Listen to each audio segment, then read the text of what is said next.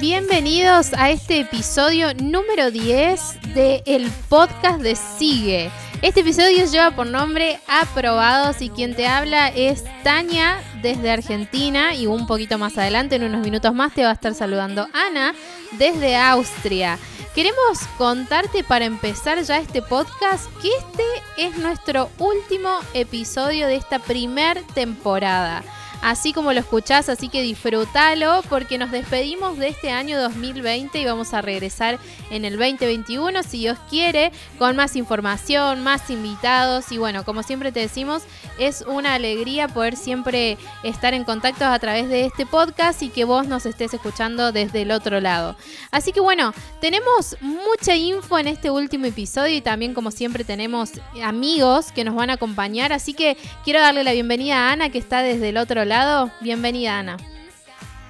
Hola, hola, bienvenidos. Es un gusto nuevamente estar acá. Increíble que ya es el episodio número 10. No lo puedo creer lo rápido que pasó ese tiempo, todo lo que aprendimos, todos los invitados que pasaron por acá. Increíble. Y bueno, como Tania ya dijo, hoy se llama Aprobados nuestro episodio y para empezar traje una introducción cortita para, para entrarnos a ese tema de, de universitarios porque la etapa universitaria es un tiempo donde por lo general los jóvenes definen el rumbo que van a tomar en cuanto a sus vidas en el sentido personal, laboral y profesional. Lo que hagan o dejan de hacer en este tiempo va a ser clave para el resto de sus años.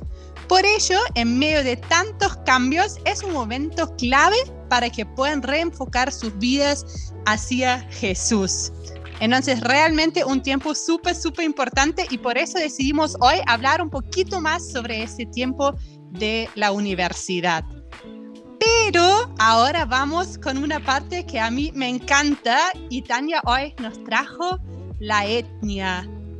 Sí, así es, así es. Traje la etnia para compartirles, aunque el tema de hoy de universitarios me encanta. ¿eh? Creo que es un podcast que va a ayudarle a muchas personas y tenemos una invitada increíble que nos va a evacuar algunas preguntas. Así que, pero bueno, como decía Ana, antes de pasar a la frutilla de este podcast, vamos a introducirnos un poquito en, una etnia eh, y en un contexto totalmente diferente que Lleva por nombre Saramo en Tanzania. Increíble. Saramo en Tanzania. Así es el nombre de este lugar que tiene 1.249.000 personas. Son bastantes personas. La historia dice que los Amar son una tribu bantú que vive en las costas y colinas bajas que rodean Dar en Salam, la capital de Tanzania. Muchos Saramo también hablan Shawi, Shawili, perdón, ahí me trabé, el idioma de comercio y comunicación de gran parte de África Oriental. Antes del siglo XVIII, los sáramos vivían más tierra adentro y solo se han trasladado a la zona alrededor de Dar, en Salam, en, unos, en los últimos 200 años. Podrían haberse convertido en una tribu poderosa en la región, pero debido a las luchas internas se han impedido asimismo obtener una influencia real. A finales del siglo XIX, los áramos se convirtieron en prominentes comerciantes, traficando, eh, perdón, sí, traficando con marfil, sal, pescado y pieles de rinoceronte. Increíble. También estuvieron muy involucrados en el comercio de esclavos y buscaban esclavos de otras tribus. Ahora seguramente te estarás preguntando, bueno, ¿cómo es que viven? Bueno, ahora te contamos un poquito de esta realidad. Aunque unos pocos saramanenses viven en ciudades como Dar, en Salam, siguen las profesiones y estilos de vida modernos. La mayoría sigue viviendo en el campo y se gana la vida como agricultores. Cultivan cosechas comerciales que incluyen mangos, naranjas y cocos. Y, y también cajú y arroz. Otras plantas que cultivan son el tabaco, el maíz, los frijoles, batatas, piñas, caña de azúcar, lima y pepinos. El Sáramo también cría ganado, principalmente cabras, ovejas y pollos. Sus aldeas son pequeñas y vastos espacios están completamente deshabitados debido a la escasez de agua. Una característica única de los áramos es el hecho de que, su sociedad perdón, es de el hecho de que su sociedad es matri, matrilineal. Wow, este es un concepto que no sé si habéis escuchado. Esto significa que la línea de descendencia se traza a través de las mujeres.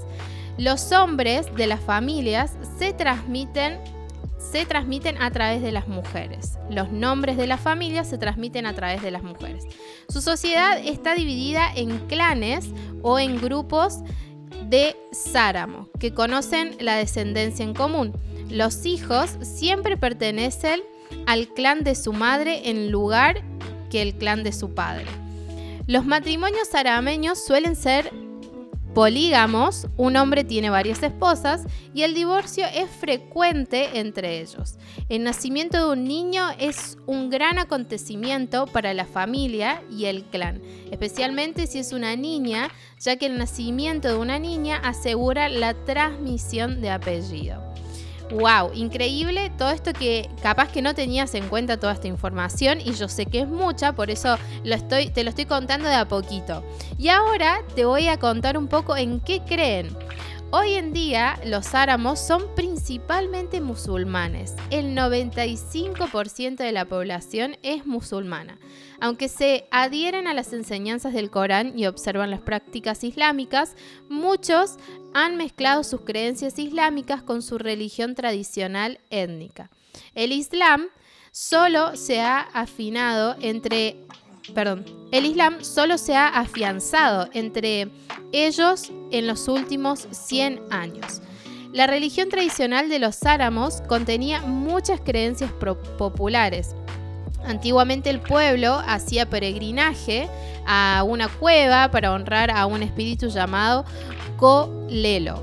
Allí hacían un sacrificio a Colelo, preferiblemente una cabra negra, Después de cosechar sus cultivos, realizaban una ceremonia para purificar la cosecha. Creían que si una persona se negaba a hacer ese sacrificio, eh, se pondría enferma. Otras creencias en los áramos incluyen la idea de que el, el crujido de las hojas o una brisa de viento significaba que un espíritu pasaba por allí. También creían que un eclipse de luna se consideraba una guerra entre el sol y la luna. Los áramos temen enormemente al veneno y a la brujería, que consideran las causas de casi todas las muertes. ¡Wow! Increíble. No sé si me puedes tocar ahí un poquito que no escucho bien. Estamos acá con unas cositas técnicas. Em, y aparte de toda esta información que te estoy comentando y que te estoy dando, que me supongo que la habrás anotado o, lo vas a volver a escuchar, no sé cómo vas a hacer, eh, pero bueno, te dejo unos motivos de oración que es lo realmente importante de esto. Eh, escucha, gracias, los motivos de oración. Gracias por el Nuevo Testamento que ya existe en este idioma y que pueda transformar corazones. Por los pocos cristianos que viven entre ellos, 2% de cristianos evangélicos, que Dios les dé coraje para compartir de su fe en otros. Por una iglesia cristiana entre los áramos. Por organizaciones misioneras que se enfoquen en alcanzar a los áramos para que los áramos tengan acceso a transmisiones de radio cristiana y la película de Jesús. Bueno, acá te dejamos entonces muchísima información, te dejamos qué creen, cómo viven, un poco de la historia de esta cantidad de personas, 1.249.000 personas pertenecen a esta comunidad, a esta parte del mundo. Y bueno, te dejamos ahí estos motivos de oración que esperamos que te sirva y que bueno, si no conocías de esta realidad, obviamente a partir de ahora puedas tenerla presente. Y como siempre te queremos dejar algo práctico para hacer, hoy tenemos un sabor para descubrir súper interesante que Ana nos va a contar un poquito. Sí, hoy nos traje el sabor para descubrir el ugali. Y el ugali es sin duda el plato nacional por excelencia, no solo en Tanzania, donde viven esos táramos, pero también en Kenia y en general en el este de África. Ese ugali está hecho de harina de maíz y es una masa blanca espesa que suele comerse bien bañada en salsa de carne o pescado, o bien como complemento de pescado fritos, carne o verduras. Se come con la mano derecha, entonces se toma un trozo de masa de la fuente donde se sirve y se amasa ligeramente entre los dedos y la palma de la mano, dando la consistencia necesaria para poder bañarla en la salsa o poder agarrar la verdura, carne o el pescado con ella. Suele ser habitual hendir el dedo pulgar en la masa, haciendo así el hueco donde se recogerá el alimento al que acompaña a modo de cuchara. Y también es muy habitual que ahí donde la sirven, el anfitrión te ofrezca una jarra de agua caliente donde puedes lavarte las manos antes de comer. Entonces acá tienes ya las introducciones de cómo hacerlo por si quieres hacer una noche africana. Y ahora quizás la parte más importante, la preparación. La preparación del ugali es fácil y los pasos realmente son sencillos. Tienes que poner agua a hervir con un poquito de sal. Después hay que añadir la harina de maíz en una proporción habitual de 2 de agua y 1 de harina. Lo remueves constantemente para evitar la formación de grumos hasta que vaya espesando. Y una vez espesa, retíralo del fuego y deja enfriar. Obviamente, como leímos, por otro lado, deberías preparar alguna carne, alguna verdura o algo para poder acompañarlo con el ugali. Así que ahí estás listo o lista para tu noche africana.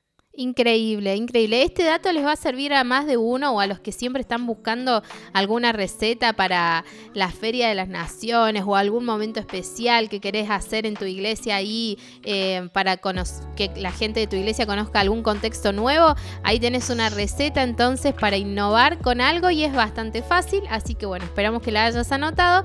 Y nos vamos entonces a un corte musical y hoy te vamos a dejar el tema, un tema de Tales Roberto, Arde otra vez.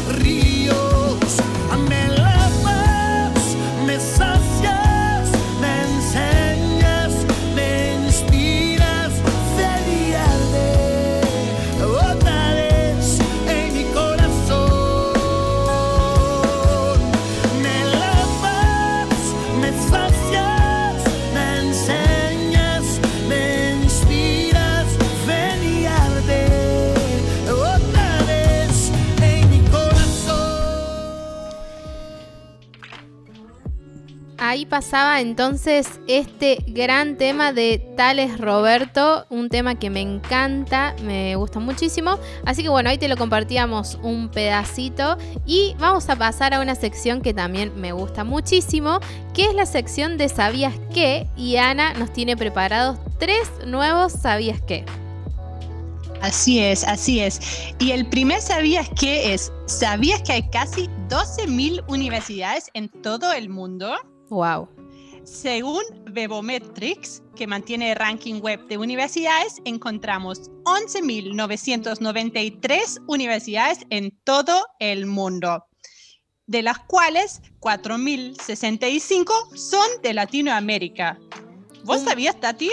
No, la verdad que no sabía el número exacto y esto significa que hay 4.065 oportunidades en Latinoamérica para estudiar. Es un montón. Sí, increíble, ¿no? Y con eso vamos a la próxima pregunta que dice, ¿sabías que un buen porcentaje, perdón, ¿sabías que un buen porcentaje de la población mundial es universitaria? según la OCDE, que es la Organización para la Cooperación y el Desarrollo Económico, en el año 2018, Canadá era el país con mayor proporción de personas que pasaron por la universidad, con un 56.7%. Eso es un montón, es más de la mitad de la población de Canadá pasa por la universidad.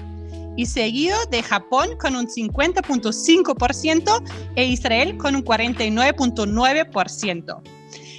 Seguramente te preguntas cómo es en América Latina. En Latinoamérica, los países con mayor proporción de universidades eran Costa Rica con un 23%, Colombia con un 22.2% y México con un 16.8%. ¡Wow! Este, Así que, Ana, este número me re cambió la mente, porque yo realmente pensaba que era más el porcentaje en América Latina con, personas en la universidad. Pero sin embargo vemos que, bueno, hay otros países de otras partes del mundo que llevan la delantera. Sí, sí, pero igual en algunos países de América Latina es casi un cuarto de la población, casi un 25%. Eso es mucha gente que va, pasa por la universidad. Y por eso la tercera pregunta, ¿sabías que ministerios como CRU e IFES están alcanzando universitarios en todo el mundo? CRU fue fundado en 1951 y hoy en día se encuentra trabajando en 191 países y tiene unos 25 mil misioneros. Y e IFES fue fundado en 1947 y hoy está representada en 170 países. Entonces, en todo el mundo se están haciendo esfuerzos por alcanzar a los estudiantes universitarios por medio de estos y otros ministerios. Wow, wow, wow, wow. La verdad que increíble los números eh, y también increíble el hecho de que haya organizaciones que están pensando en esto. Y bueno, hay personas enfocadas al 100% en generar estrategias y ver la mejor forma de poder llegar con el Evangelio a los universitarios. Y de eso te queremos hablar ahora en este próximo bloque con nuestra primer invitada, que es Carmen Castillo y ella sirve en IFES, ¿sí? Y le hicimos tres preguntas que estas son. Le preguntamos, ¿cuáles son los tres principales desafíos a la hora de presentar el Evangelio a los universitarios? Dos, ¿cuáles son las estrategias más exitosas para llegar a los universitarios? Y tres, ¿es posible ser parte del evangelismo a universitarios sin ser universitarios? Así que bueno, vamos a ver qué nos responde ella con estas tres preguntas.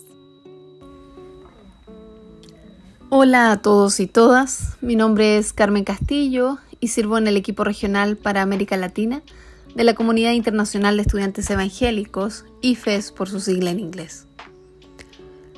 ¿Cuáles son los tres principales desafíos a la hora de presentar el Evangelio a los universitarios? Bueno, los tres principales desafíos están dados por las tres P, pertinencia, palabra y paciencia.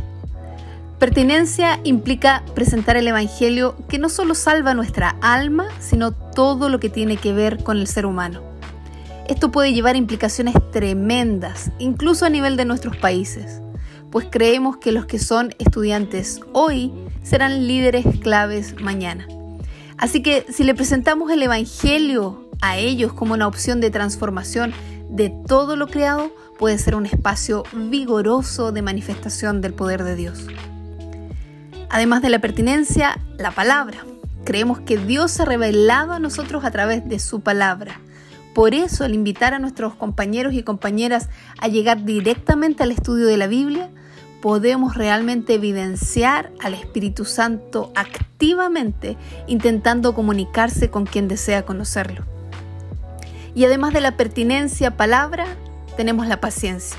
El proceso de evangelismo en la universidad es un trabajo para personas pacientes. Hay muchos distractores y muchas cosas que pueden ahogar a la semilla plantada. Pero si ejercitamos la paciencia, el Señor dará su fruto a su tiempo. ¿Cuáles son las estrategias más exitosas para llegar a los universitarios? En lo personal, no creo en una estrategia más exitosa que otra al momento de llegar a ellos. Creo, eso sí, que cuando me intereso realmente en mis compañeros y compañeras y ellos descubren mi interés genuino en ellos, estarán mucho más dispuestos a escucharme que si simplemente fuesen un alma para convertir. La amistad genuina, el mostrarme como pecadora receptora de la gracia de Dios que está disponible para ellos también, puede ser la estrategia más exitosa de todas de la misma forma en que Jesús se interesó en cada uno de nosotros al venir a tomar nuestro lugar en la cruz. Finalmente, ante la pregunta de si es posible ser parte del evangelismo universitarios sin ser uno de ellos, mi respuesta será siempre que sí. Cualquiera puede llegar a evangelizar a cualquier persona. El desafío que nosotros proponemos como IFES, eso sí, es que si Dios te ha permitido llegar a la universidad, ese es tu primer campo de misión. Ya eres un misionero allí. Porque la realidad es que no todos los cristianos van a poder estar en ese laboratorio haciendo un experimento o en esa noche larga de estudios o los exámenes finales cuando sentimos que todo se va a ir por la borda. Pero tú sí estás ahí. Tú sí puedes llegar a ellos porque ese es el lugar en que Dios te ha puesto. Así que el llamado para todos es, mira a tu alrededor, quién está cerca de ti, quién vive y convive cada día contigo, y empieza a orar y a prepararte para compartir con quien sea el amor de Dios para su vida. Muchas gracias y que el Señor les bendiga. Genial, muchas, muchas gracias Carmen por responder esas preguntas y por motivarnos y desafiarnos a alcanzar a los universitarios que están a nuestro alrededor. Y con eso ya nos vamos a nuestro segundo bloque musical y te trajimos la canción Take Over de Wild.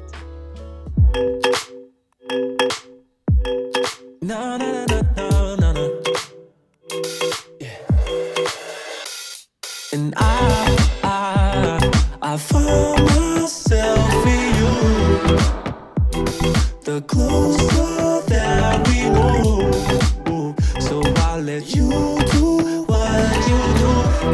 take over. Eh, it can't take over. Take over. Less of me, more of you. That's what I long for. Mmm, I feel close to you, but I wanna be closer. Cross on my shoulder, your burden is like mine's heavy dough. Can you please hold it? I'm a child of God. I give it all to you. I'm sick of being who I'm not. You got my life and you're molding it. Now that I know I can't hold in it, ayy, ayy, finding that name and I'm on boasting it. There's gold in it, why I put my hope in it. My hope in you, Lord, I'm really hoping you can show me who I am. I am the child that the I am. Since I know where I've come from, I'm found perfect in your love. I, I, I found myself in you. The closer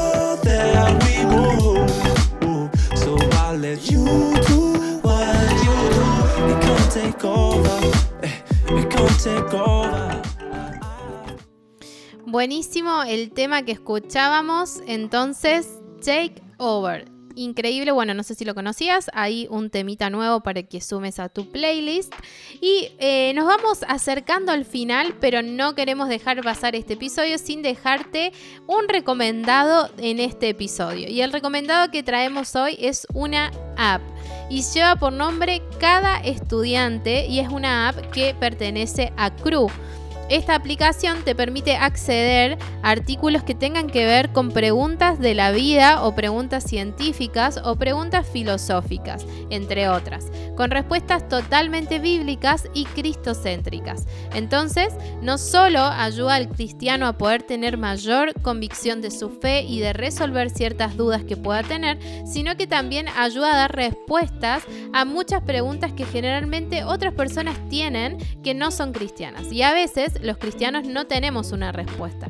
Entonces, esta aplicación te puede ayudar a prepararte a compartir artículos. Artículos que pueden ser, bueno, videos con pueden ser, perdón, artículos o videos con temas como seis razones para saber que Dios existe, responde Dios las oraciones, relaciones, sexos e intimidad, en qué exactamente puedes contar con Dios, cómo encontrar el propósito de tu vida. Bueno, entre estos son algunos temas que puedes encontrar ahí, hay otras cosas y la app es gratuita y existe para iOS y también para Android. Así que nos parece que esta es una aplicación que de verdad, si estás en la universidad y capaz que si no estás en la universidad, pero si estás haciendo algún tipo de estudio o estás en medio de un contexto en el, en el que capaz te enfrentás a preguntas que por ahí exceden a tu conocimiento, entra a esta aplicación y busca estos artículos que sin lugar a duda te van a ayudar a poder responder y también te van a ayudar a vos en tu vida personal y en tu intimidad y búsqueda con Dios. Así que te lo dejamos ahí. Entonces te repito el nombre, cada estudiante se llama la aplicación y pertenece a CRU. Ana, tenemos un invitado más, contanos quién es. Así es. Bueno, nuestro invitado es Scott Langemeyer, que es parte del equipo acá en Walzenhausen, en Suiza, donde estoy en este momento.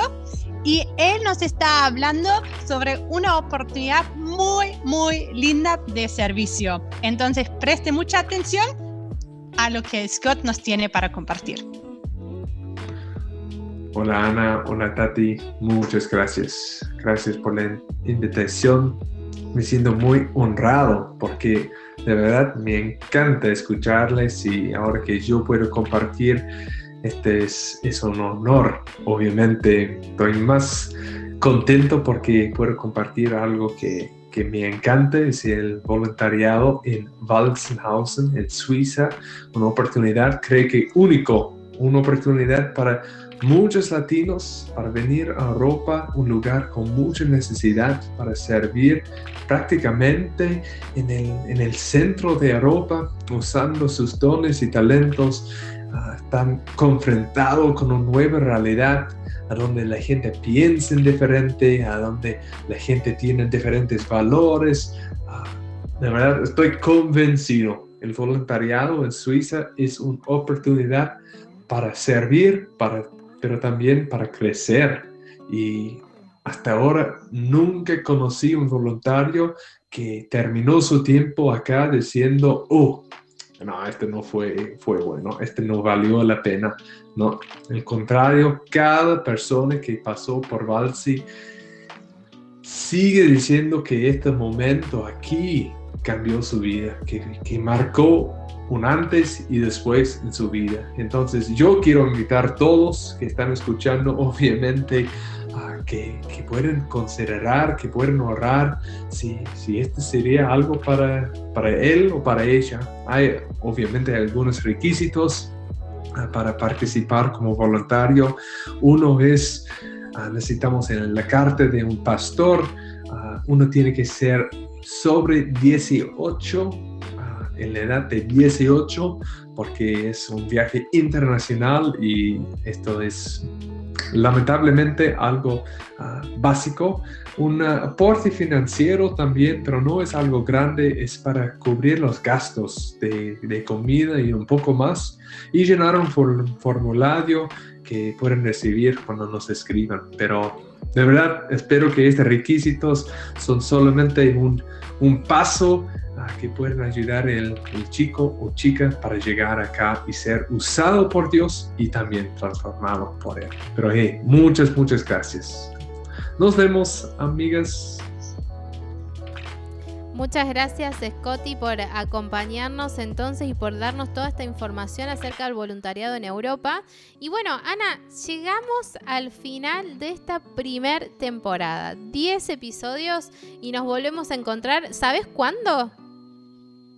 En el 2021. Así que en un par de semanas más no, no te desesperes, volveremos con nuevos temas, con nuevos invitados y con mucha, mucha información fresca. Así que quédate atento a nuestras redes sociales. ahí vamos a anunciar cuándo volveremos con la segunda temporada. Sí, quería antes de despedirme también a todos aquellos que siempre están buscando capacitación, que este enero tenemos nuestro CIMA online. Para todos los que escuchan, que seguramente saben qué es el CIMA, tenemos nuestro CIMA Internacional 2021 edición online, así que puedes buscar toda la información para capacitarte en, este, en estos días de enero, del 28 al 31 de enero, eh, en nuestro sitio web www.movida-medionet.com. Así que así es, ahí nos volveremos a ver en el CIMA y después en el podcast. Nos despedimos entonces, que Dios te bendiga mucho.